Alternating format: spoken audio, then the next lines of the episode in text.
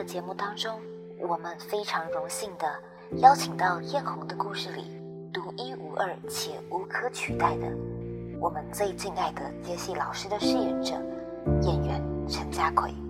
从舞台剧到影视，再到声音演出，他作为一个演员是如何看待广播剧这样的演出形式，又是如何看待演员的身份与自我要求？让我们掌声欢迎陈家奎。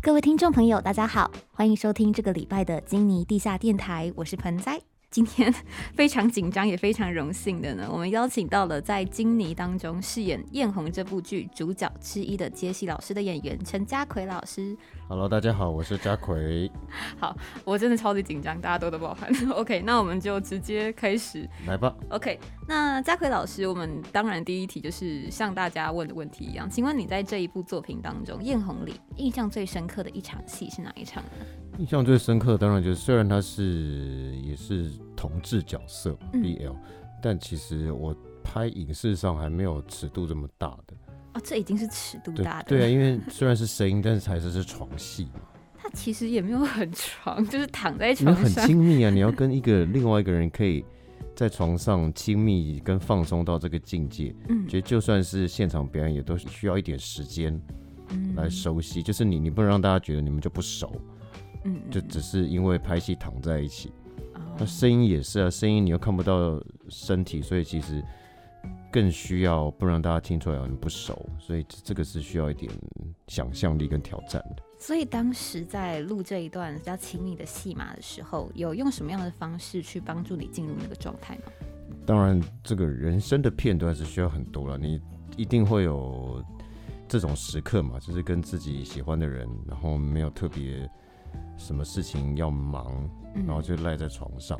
哦，那是一个应该是每个人心中都蛮私密的一些回忆了。嗯嗯所以你就要赶快找到那个时候，在那个状况之下，你身体的放松程度啦，然后你的身体会影响的声音嘛。所以我们其实，在录音室的时候，有刻意让身体好像是很放松的。虽然我们坐在椅子上，嗯但就可能比如说就是靠得很后面啦，让自己身体有那种赖在床上一整天的感觉，这样子。哦，就是有一种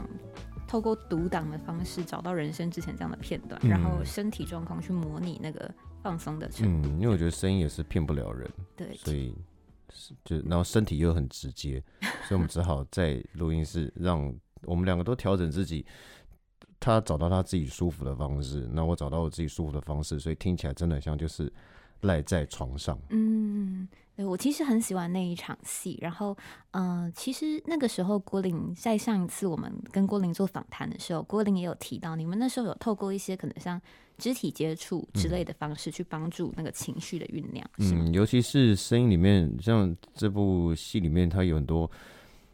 比如说瞬间的移动，嗯，然后或者是比如说我要抓住它，我要挡住它，我要靠近它，嗯，那这个你光用声音的话，你可能还要算说，我靠近它多一公分，声音 要怎么调整，那个太难了啦。嗯所以我们干脆就用身体。所以比如我我如果要触碰它，好、比如说我就会讲这句话的时候碰一下他的手，被碰一下他的肩膀。嗯嗯，那如果亲密一点的话，我可能就会搂他的腰这样子。嗯，然后录完之后，他就跟我说：“嘉奎老师刚刚好害羞哦。用听的也觉得很害羞。那时候听郭玲讲这一段，我们都说，为什么那时候我们没有人在旁边拍？为什么？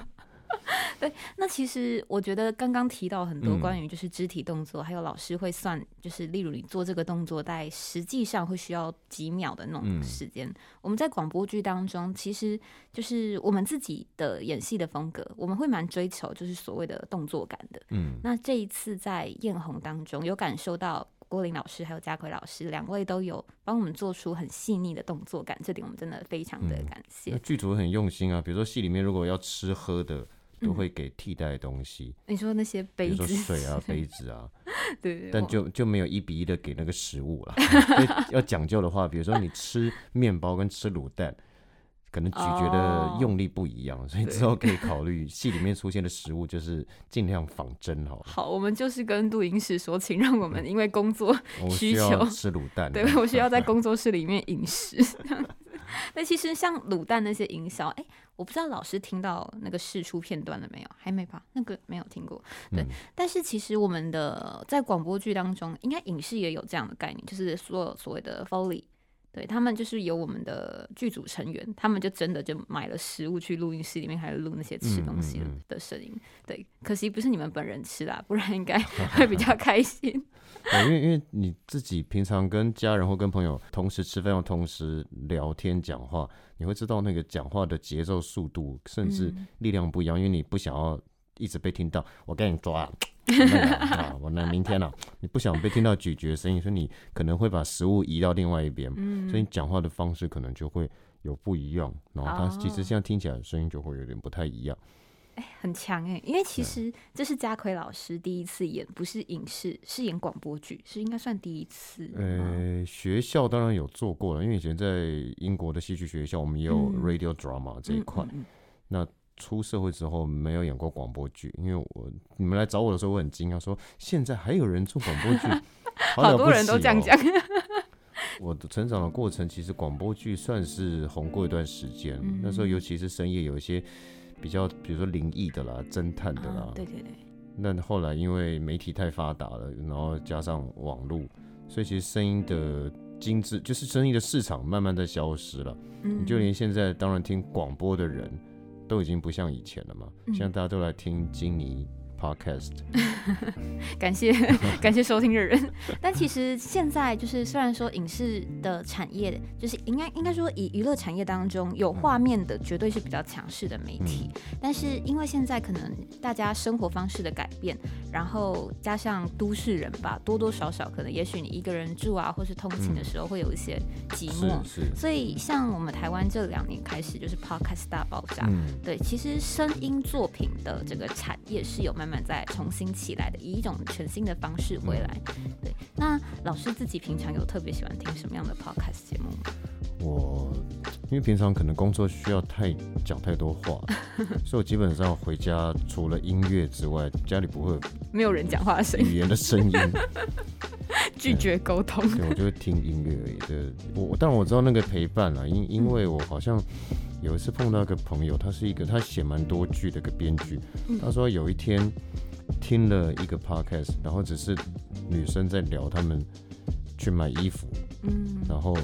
怎么挑适合自己，就讲这个过程，然后试妆的过程。嗯。他说他竟然就停下来听了很久，因为他突然觉得好像有参与感，嗯，对，好像他真的跟这一群他不认识的人去逛街。嗯嗯。所以我觉得声音上陪伴的功能，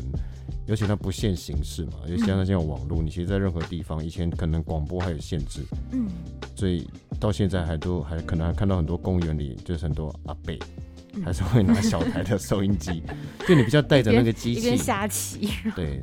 或者很多阿伯是边走会边听的，就像他们的 i iPad 对对，沿路你都会听到这样子，也太可爱。所以那个陪伴，我觉得是声音上还蛮强势的一个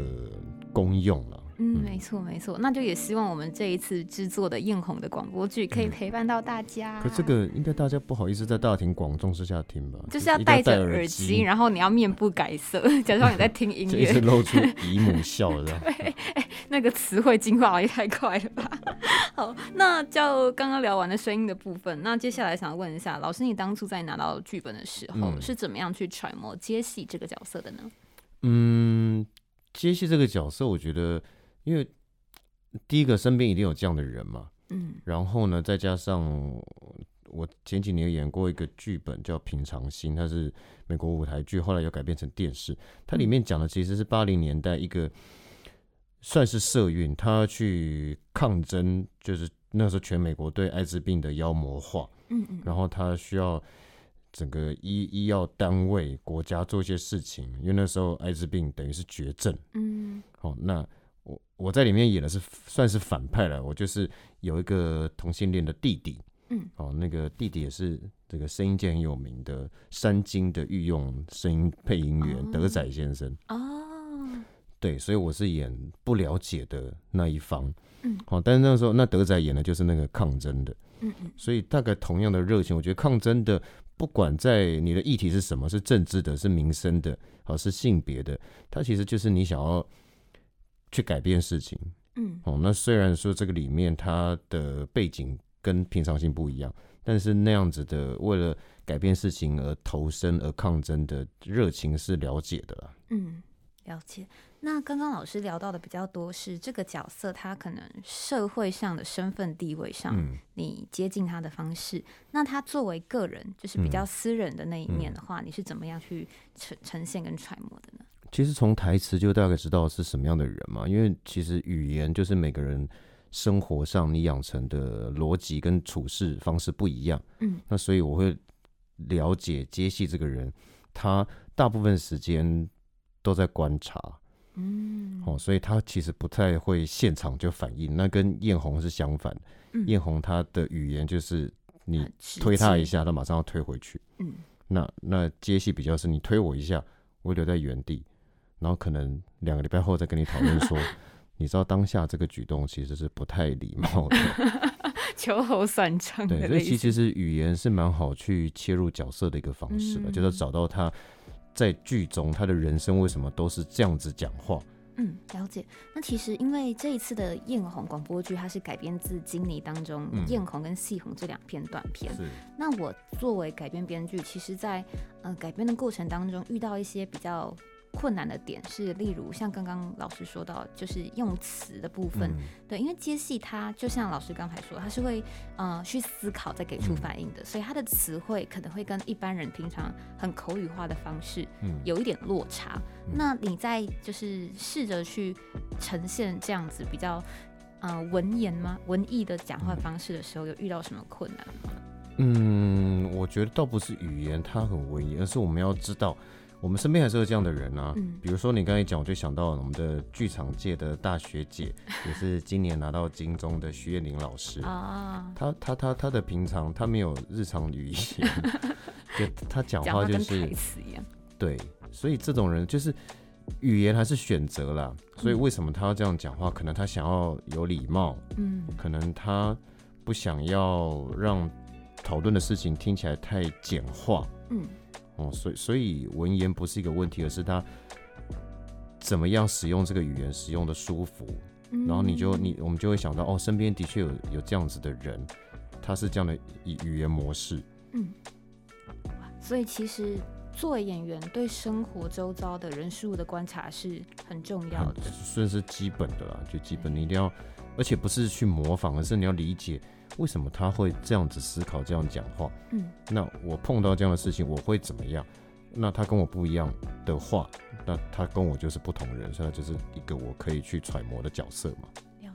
其实这让我回想起我们当时在举办第一次的读本会的时候，嗯那那个时候老师来到读本会的现场，我们就是进行了一整个读本的流程。嗯，那那时候老师也是提出了蛮多的问题，让我们 整个剧组就是非常的诚惶诚恐，觉得哎，我们怎么都没有想到，老师当久了容易上课，学到我我非常我我有带点名单来嘛。不要当我。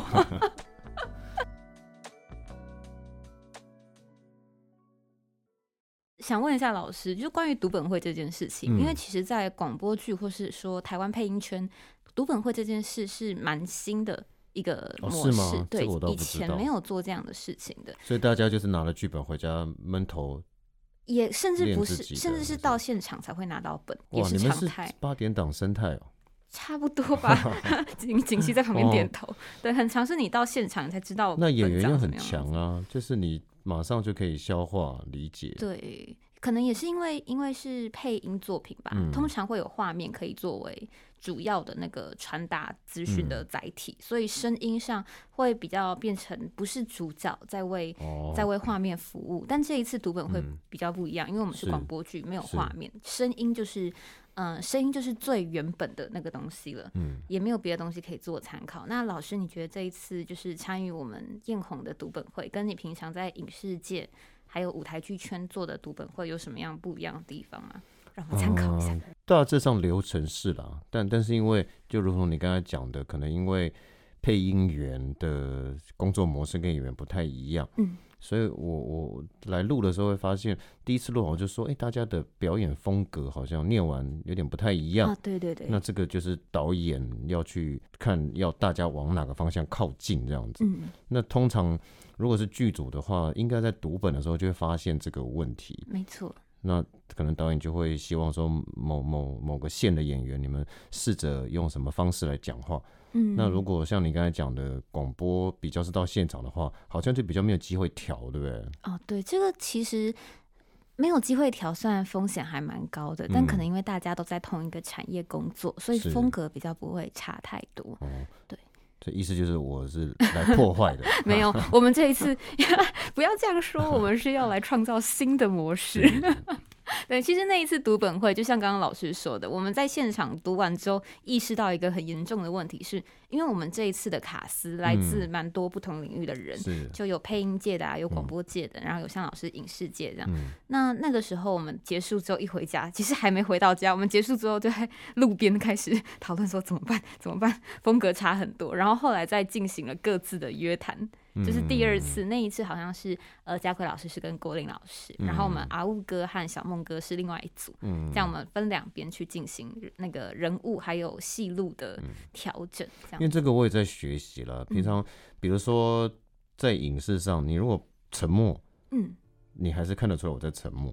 可是你在 声音上，这是空白。但是哎、我坏掉了吗？是没电了？，对我们广播剧，哎、不是广，应该说广播界声音啊，对，，以前老师就会说空白不能超过三秒，不然听众就会就是个断线 dead。air 这样子。所以这是我在学习，就是没有看不到的时候，你怎么用声音让大家可以延续那个想象，嗯然后又不要去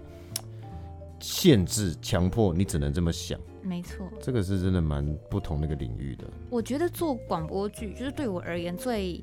最困难但也最好玩的一点是，嗯、有一点像作者以死论，就是我们东西给出去之后，我们只能够追求我们最精准的传达讯息的程度，但对方接收之后是怎么理解的，又是另外一回事。嗯。所以在广播剧还有声音，像我们以前做作品，常常会被前辈老师说，你们音效不要做那么满，嗯。要给大家一点喘息或是就是想象的空间，嗯。这也是我们在拿捏的部分。嗯。对，那其实艳红这一次，它不是一个跟以前的广播剧，啊，应该说它跟以前的广播剧比较不一样的是，它整体是走一个比较写实的路线。嗯。我们在不管是配乐的选择还是音效的选择上，排除了很多那种有一点综艺感或者是比较可爱的方式去做，嗯。就不会有那种噔噔这种声音。对，那其实这一次就等于说少了很多音效的情绪辅助之后，嗯，非常仰赖演员之间，是。不管是气音，还有老师刚刚提到的空白，是是，对，都是蛮重要的一些技巧。这样，嗯，对。那那个时候老师在演接戏这个角色，就是不管在跟哪一位演员对戏的时候，有没有哪一个瞬间是你觉得，哎，这个人的演戏方式让你觉得很特别，或者是呃，你觉得，哎，你自己突然演出了一个你很喜欢的效果之类的？呃，应该是说，因为刚好演艳红的本来他是录音师，嗯所以他是在幕后的人，然后另外还有配音老师，嗯嗯嗯，然后呢，我那艳红，我觉得他就是走极其生活自然风，对，的确，所以其实他有很多可能没有完全照剧本的段落，嗯。那他有一种生命力，但但是我觉得如果全部大家都这样的话，你又又会觉得好像没有戏剧感了、那那个配音员前辈注重戏剧感，嗯就每一句他都要觉得这一句的情绪都要演到位，嗯，所以我自己觉得我好像在摸索到那个中间是什么，找一个平衡。就是又又有生活感，但是其实这里这一场戏该富有的戏剧的重量也好，好像还是偶尔还是得拿一些技巧来传达。嗯，那我自己觉得在跟这两边天平的两边录的时候，我自己好像有意识到，我必须找到这个表演的方式。嗯，可能像我之前录了游戏配音的时候得到的经验，也是我们导演景熙跟我说的。因为像游戏配音，他们是看完一句或听完一句再按下一格，嗯所以下一句才会播出来。嗯他没办法像广播剧这样是一整段，嗯然后让人听得出来你的情绪是有脉络的。嗯你必须要让每一句单听都很 OK。是是，对，那其实这也是为什么配音老师们他们很多就可能情绪会做的比较满，所以这一次可能不管是呃嘉奎老师也好，或是我们其他的配音老师也好，大家应该都是在这一次有点像大熔炉当中进行一个我觉得蛮好的啊、因为不管是配音员还是演员，嗯其实就是演员了。嗯就是我们要，因为现在就像你讲，因为 podcast，然后声音的收听的方式也不一样，嗯所以我觉得演员就是要一直依照媒体的变化。嗯，那比如说像这几年我也拍了一些 VR 电影，哦，那个也是另外一个，所以我觉得演员他你就是要知道，那现在受众他是透过这个媒介在看，那这个媒介有它的优势，有它的缺陷。嗯，所以如果你没有因为这个媒介而改变的话，你可能缺陷就被放大。哦，的确，因为新的形式表示说它会被看见的方向跟角度是不一样的。可能不管做任何类型的创作，或是不管在哪个领域做媒体，时时刻刻必须要盯紧市场跟现在乐听众的、嗯，的接收的习惯去调整，有点像跟市场做一个互动的感觉。最近接的比较多同志的角色，除了我们这次接戏之外，还有像之前在《火神的眼泪》啊，还有《俗女养成记》当中都有这样子的经验。嗯。可以跟我们分享一下你接演不同的同志角色，他们各自啊、呃让你觉得不一样，然后有特色的地方是什么吗？其实刚好这几个作品都是在今年，尤其《熟女丸》就紧接着播《四楼的天堂》，嗯。然后在前面刚好又是《火神的眼泪》，嗯嗯嗯。然后再加上这个接戏老师，嗯但他其实在这几年的工作上来讲，他不是连续都是同志角色了，嗯。所以其实我是比如说演了两部，然后又接到一个同志角色，所以并不是刚好连续接到同志角色，然后我有计划的去安排每个同志角色该怎么演，嗯。只是刚好播出的时候是在一起。那同志角色，其实我在《熟女》播出一半的时候，就收到那个呃彩虹平权平台吗，有个平台，嗯哦，就是为这个平权婚姻平权在努力的一个平台，然后跟小弟老师一起去当来宾，算是分享了。其实他们就有问类似的问题，然后我其实唯一的答案就是，因为我没有刻意把它当做所谓的同志来演了、嗯因为同志他只是喜欢的是同性，他还是一个人，他他不会在外观有什么很明显的不一样嘛。嗯嗯嗯所以我没有因为放在同志角色上面琢磨，反而好像让这个同志角色变立体了。嗯这也是，嗯，应该也算是我希我希望被看见的啦。因为我不希望大家在媒体上看到的同志角色永远都是很刻板，嗯，而且不会演以前出现的同志角色，通常肩负起比较丑角了，就是他出现是就让大家觉得好笑啊、娘啊、荒谬啊。嗯哦那我也希望，因为刚好这几个机缘演了这几个戏，让大家看到，除去他自己喜欢的性取向之外，他就是一个角色。嗯哎，刚好虽然这题没有在访纲上，但我嗯聊到这个话题，很想知道，因为嗯前阵子在好莱坞其实闹了一个蛮重嗯蛮大的一个风波，嗯刚好就是跟关于呃异性恋演员是否该出演同性角色嗯，这件事情。老师，你有跟到这件事吗？我没有跟到，但这个讨论其实有台湾有发生过。嗯，但好，我先问你答案好了，嗯为什么？我你觉得为什么会有这个讨论出现？我觉得大家在生气的时候有点搞错那个重点。嗯其实大家一开始生气的原因是因为觉得说一直以来都是以异性恋为主要的群体，那同志角色已经相对稀少了，加上同志演员可能会因为性倾向的关系，所以在获得角色的过程当中比异性恋多了一些劣势。那他们就觉得说，像这种情况下，异性恋的演员不应该再剥夺同性演员、同性恋演员的演出机会。那我觉得大家应该，就我自己的立场是，其实我完全觉得，不管你个人倾向是什么，跟角色的倾向是什么，都不是重点，而是不该有任何人因为自己的任何一种特质被剥夺了出演的嗯。可能性，所以不应该是当今天有一个异性恋演员，因为他自己的能力受到肯定，获得一个同性恋的角色的时候，而被抨击他剥夺了同性恋演员的角色。对啊，所以所以我才说后来这个讨论，你可以有点像是，比如说台北市一直把停车格嗯删除，因为不想要这么多车子，要还给路人 路权。那那你完全没有处理车辆的问题呀、嗯所以这不并不是说我们应该把同事角色留给真正同志的演员。这个台湾也有类似，比如说某些电视台，它有自己语言或者是文化的一些考量。嗯那结果去演那个语言的戏的演员，大部分都不是讲那个语言的人。嗯，然后这个讨论也有，就是说以后我们只能用就是讲这个语言，比如说嗯其实很简单，就是台语台跟客台嘛。嗯那这个我们也被讲过，你又不是客家人，你为什么一直演客台的戏？嗯，那我如果练得起来，我会讲客家话，我就可以演了、嗯所以重点是，那如果本来就是讲客语或台语的这些演员，如果你们没有被选上，不是因为哦这个语言的关系，而是你的表演没有被剧组肯定，所以这不是语言的问题，是表演的问题嘛？那回到我们刚才讲的这个讨论，所以它并不是同志不同志，就就是你演的会不会让观众相信嘛？嗯，我觉得就是有两件事情需要解决。第一个嗯是、呃前面有提到关于个人的性倾向不应该成为你在接演角色的时候的障碍，就是先要先解决产业。但我要插播一个，我觉得 因为这个我刚好那天跟小弟老师也有聊到，他其实因为他可能现在也有点年纪了，我觉得看事情比较没有这么绝对。我觉得讲了一个很好一点，他说，但是这个就是很现实的、很现实的一个商业机制跟问题，因为对于电视台或者是投资方来讲，为什么我不不想用一个，比如说虽然是同志角色，我不想用一个公开出柜的男同事来演，因为市场就是没有。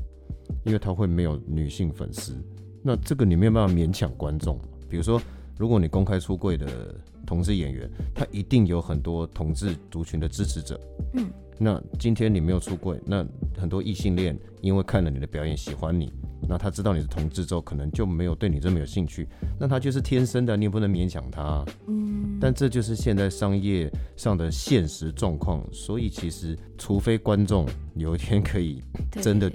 完全觉得看戏就是看戏，我就喜欢他演这个，我不会是因为哦他很帅，但他喜欢的不是女生，嗯所以我不要看他演戏。那他现在就是观众就是这样的平均的，你说素质也好，或者是状况也好，你也不能勉强大众嘛。嗯，了解。所以其实需要改变跟希望能够努力的方向，就是不只是案主他们本身在选择人的标准上，同时还有乐听众是，他们个人的素素养嘛，这算媒体素养吗？乐可是这也不算，这就是 希望大家可以好好的因为因为他觉得反正我要花钱，那我为什么不能花钱买一个 对我有性吸引力的人？这个用呃用我们宅圈的说法叫做梦女，梦女的，对梦女就是会可能知道自己不可能成为他的对象，但是心里需要存留一点幻想空间的对啊，这一种。所以所以这个问题其实蛮大的。那我觉得刚好小弟老师这么讲，他讲他也没有讲对错，但这是现况。嗯所以你去要求说某个单位说你要限制异性恋演员的演人人数，或者是同性恋演员的比例，这我觉得这个都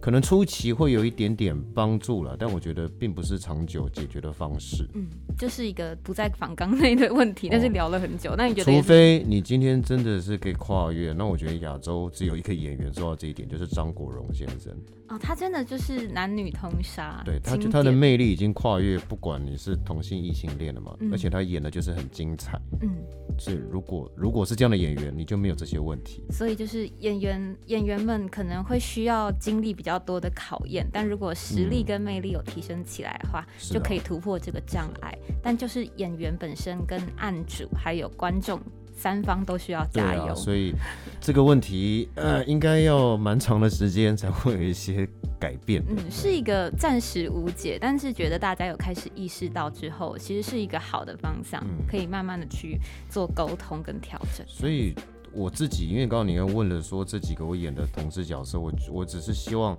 不管你是同同志演员或是异性恋演员，当你在演到跟你的性取向不一样的时候，至少你可以做点努力，嗯不要再让我们的刻板印象加大就好了。那所以所以就是，如果你是同志男性演员，你要去演一些异性恋渣男角色的时候，嗯，请不要故意把他演得更渣。还是要让它立体一点。对对对，我觉得我们初步演员大概只能做到这一点了，就是不嗯要再刻板化，或是让大家看到你不熟悉的族群，他们其实也是只有这个样子，并没有你想象他们每天可能都在浓妆艳抹啊，都在嗯。drag queen 啊，都在游行。嗯，我们大概顶多只能做到这一点。对，就是这些刚刚提到的，不管是呃装扮上，然后 drag queen 或者是同志游行，可能都只是他们生活中的一部分，而不是他这个人全部的样子。对，那现在其实我觉得台湾现在的戏剧当中有看到越来越多很立体的角色，像这次熟女的的成功，很多人也都觉得就是角色做的很好这件事情，让人对这些角色有共鸣、有感情，会想要看着他们继续。有趣的是，熟女大家觉得很立体，嗯，但其实熟女大家做的只是尽量还原成生活当中的人。这个其实就是我最近刚好看到一句我很喜欢的话。我那时候在看的是一个在谈喜剧的一本书，嗯，他说喜剧。到底是什么？那有些人可能会认为是跟自己距离比较远的悲剧啊，然后有些人可能会觉得，我忘记还有一些例子。但是他讲了一句话，我很喜欢。他说，其实喜剧的本质是真实，嗯，就是其实大家在戏剧当中，不管是喜剧、悲剧，任何样的形式的作品里，可能都是想要找一种在真实跟美化之中找一个暧昧模糊的那个平衡点。我我大概延伸一下，我觉得真实没有错，但喜剧。绝对是在真实里面找到真实的荒谬性。嗯，因为你自己你自己回想你自己真实人生有多少时刻，你觉得这个太荒谬了。对，这个排练几次都不会这样子。我大概今天到这间录音室已经发生十次这个情况。所以这就 是喜剧啊。那你要你你不能只追求去演那个荒谬嘛？嗯，在荒谬之前，你的真实感、真实的底子要够，所以当荒谬发生的时候，大家就觉得太好笑了。哦，对。那虽然这样转很硬，但讲到喜剧跟荒谬，然后我们就怒切回艳红。艳红里其实还是就是虽然说有悲剧，然后有 BL，就是那种暧昧的气氛，但是其实还是有蛮多蛮可爱的戏。然后就让我立刻回想起那个时候在在收录某一场，艳红她呃在在跟明晶，就是艳红的好朋友明晶，他们两个在那边谈论他们的感情状况什么的。然后明晶就先离开了办公室，艳红一个人在沙发上滚来滚去。这么多愁善感的，真的不像我，烦死了。阿金，我肚子饿了啦，我们去吃饭饭。嗯，你怎么没有跟平常一样呛我说不要学三岁小朋友讲叠字？嗨。哎，你怎么你怎么在这里？呃，我有事来找你们老大。是啊。明晶刚在楼下跟老大他们说话，好像临时有事要出去一趟。哦，嗯，你要等明晶吃饭哦。哦，如果他要出去的话，我就不等啦。哦，也不知道他几点才会回来。哦，那那我我先走了。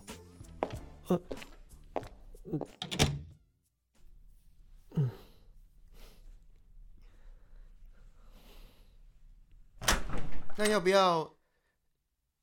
一起吃饭饭？啊？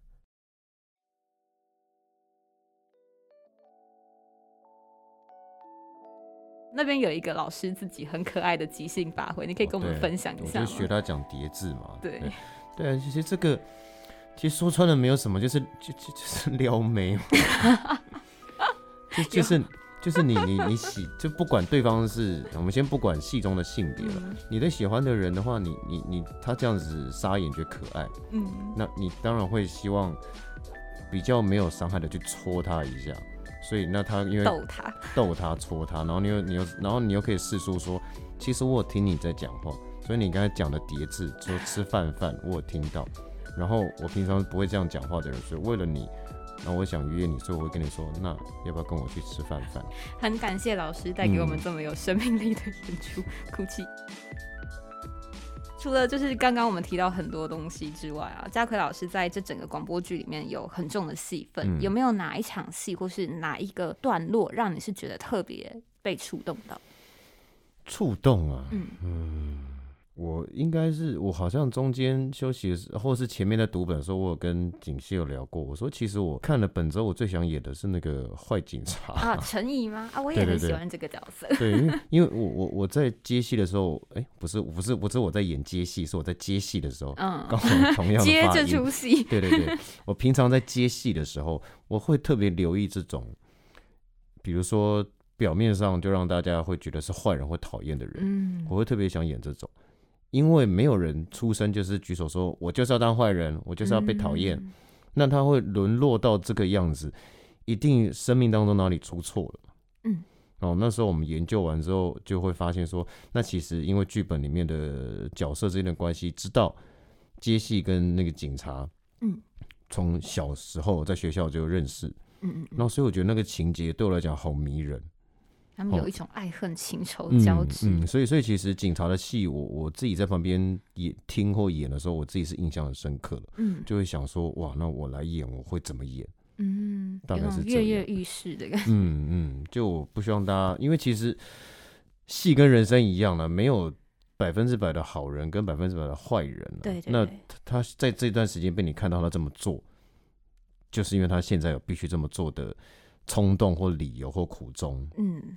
就是其实他们这么做也不一定就是真的是为了做坏事而做，是是，也是我们在观看这部剧本、这部、嗯。这个故事的观点和立场切入的方向，所以使跟我们在不同立场的角色看起来比较像在对立面。嗯，对，那时候我在嗯、呃在做这个改编剧本的时候，我也是花了非常多时间在这个陈怡这个角色身上，嗯。因为他可能在原作当中比较没有那么吃重的戏份。嗯。那但我觉得接戏这个角色，如果他要能够更饱满的话，陈怡会是一个非常重要的关键对。啊，如果这个是影影集的话了，陈怡这个角色就是很容易会被提名金钟男配。有老师讲这句话，大概讲三遍，从读本会一路讲到现在。因为他的戏很集中，然后嗯其实对这个角色你有印象很深刻，嗯就是他为什么这么坏，他为什么这么凶，嗯他为什么要拆散他们两个？嗯，那我就是想告诉你为什么这样。对我那个时候跟景熙说，我觉得陈怡这个角色跟接戏的关系，就像哈利波特跟拽哥马 芬，就陈怡对他有一种恨铁不成钢的那种感觉。对，那其实还蛮好玩的，因为当时啊，认真讲，像嘉奎老师这么厉害的演员，然后拿到了剧本之后，有很多你给出来的回馈或疑问，都是我。放在心里，想说，也许演员不需要知道这么多，但我嗯其实内心是有答案的东西。然后有被问到，就有一种编剧的工作 快乐的点就是这个时刻啊，那种幕后不为人知的地方。是是是对是，那嘉可老师，你本身也是有读戏剧系是吗？所了。我大学其实念的是大传，我是后来研究所跟出国才都念戏剧。嗯，那可以问一下，说你对于就是戏剧还有剧本，对你而言，就是最迷人的地方到底是什么？嗯，当然我们现在前提是是好的本了，好，那我们先以好的本本来说。因为戏剧就是它浓缩成两个小时或者是十几二十集的某个片段的人生嘛。嗯那你自己的人生的遭遇有限，你可以因为演这个戏，你去了解另外一个人生，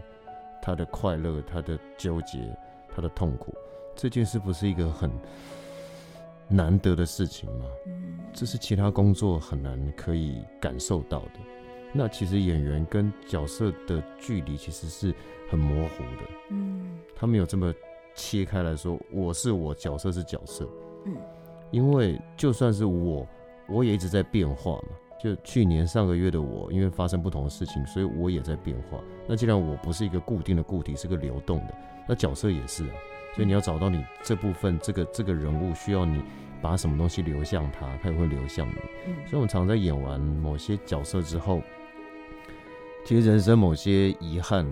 也会获得解决，这也是蛮健康的。哦，在饰演这个角色的过程，就是这个流动、互相影响的过程当中，有一嗯种自己也被救赎到的那种。就是你没有你你可能碰过类似的情况，但你觉得我那时候怎么会选择那样子说那样做？然后现在再重置这个场景，然后你照角色这样说，然后你会懂说，如果我当时就开始跟角色一样成熟嗯的话，也许就不会遭遇那样的事情了。有有一点就是也是透过角色他做出了跟你当年不不一样的决定，去弥补你当时其实现在回想起来有点后悔的那个决定，这样吗？诶应该人生很难被弥补了，可是嗯你可以抚平有很多平行空间，你会想象说，如果在那个平行空间，我是像他这样子处理的话，我可能中间就不用纠结或痛苦那段时间。嗯，嘉奎老师也是一个蛮浪漫的人。演演员真的要很感性嘛。嗯嗯，对，演员常常有一些小东西，我们就会我们自己就会很激动，或是会哭。那旁边人会觉得这哪有什么好哭？但我们会看到大家看到的点不太一样。嗯，了解。之前其实有看过家奎老师另外一个访谈，我忘记是在哪里看的，嗯我到到处很看。但是那个访谈当中，家奎老师有一段话我很喜欢。嗯你那个时候说，你好像演角色，你不是真的把他当成一个角色，而他嗯就是一个人，你不是在为他讲话，而是你是在呈现出他在这个状态下会呈现的样子，是吗？呃，应该是说是我们都是在为角色讲话，没有错，但不是意识形态上嗯的讲话。就比如说，好像我演了，比如说随便演一个杀人犯，嗯，我并没有在帮他讲话说杀人没有错，嗯，而是我要为他讲话的是，你至少可不可以懂为什么我要杀人？嗯如果是你换做这样的情况，你可能也会做一样的决定。我觉得演员应该要提供的就是这个观看跟思考的平台。哦，所以我不能先用自己的道德喜喜恶去判断这个角色他做错事或怎么样，我只能照他剧本帮他排排列好的事件逻辑，然后一步一步导致到最后他必须得这么做。嗯那我们把这个过程其实了解并忠实的呈现出来，我觉得这就是演员的工作了。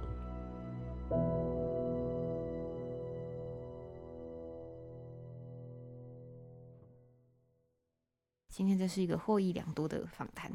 这一次的金尼地下电台，可能很多听众朋友也已经知道了，是因为我们现在《艳红》还有《金尼》这部作品呢，它现在有在泽泽上募资上架。目前泽泽正在开跑计划，有兴趣知道艳红、知道接戏是什么样的角色的，可以去泽泽了解详情。想要多了解家奎老师的，我们也会把它放在我们节目资讯栏，大家也都可以去看一下老师很赞，谢谢。如果听完今天的内容，不管是决定要花新台币支持，或是有任何的回馈给我们，我们也都很感谢。那这里就支持吧，因为愿意做广播剧 真的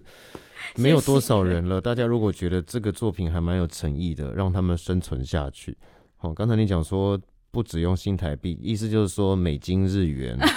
也不是这个意思或是啊。股票，我们都收是不是 点阅或是分享，我们也是很感谢的，谢谢。今天的节目是在九音乐 Go Music 录音，谢谢我们专业录音师阿布的协助。九音乐这次也帮我们录制了《黄昏花》，很好听，教科老师有唱，大家可以多多支持哦。谢谢大家这个礼拜的收听，我是盆栽，我是嘉奎我，们就下一次空中再会，拜拜。拜。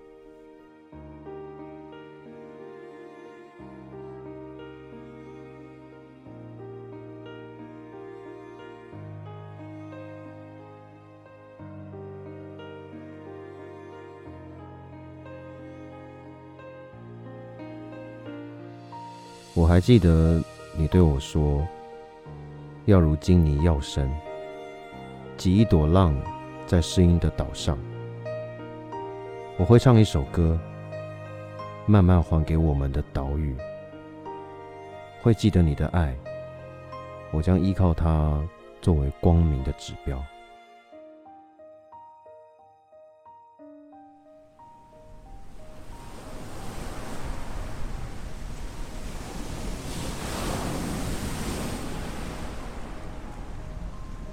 大金鱼们还有在听吗？无论你在哪，都谢谢你的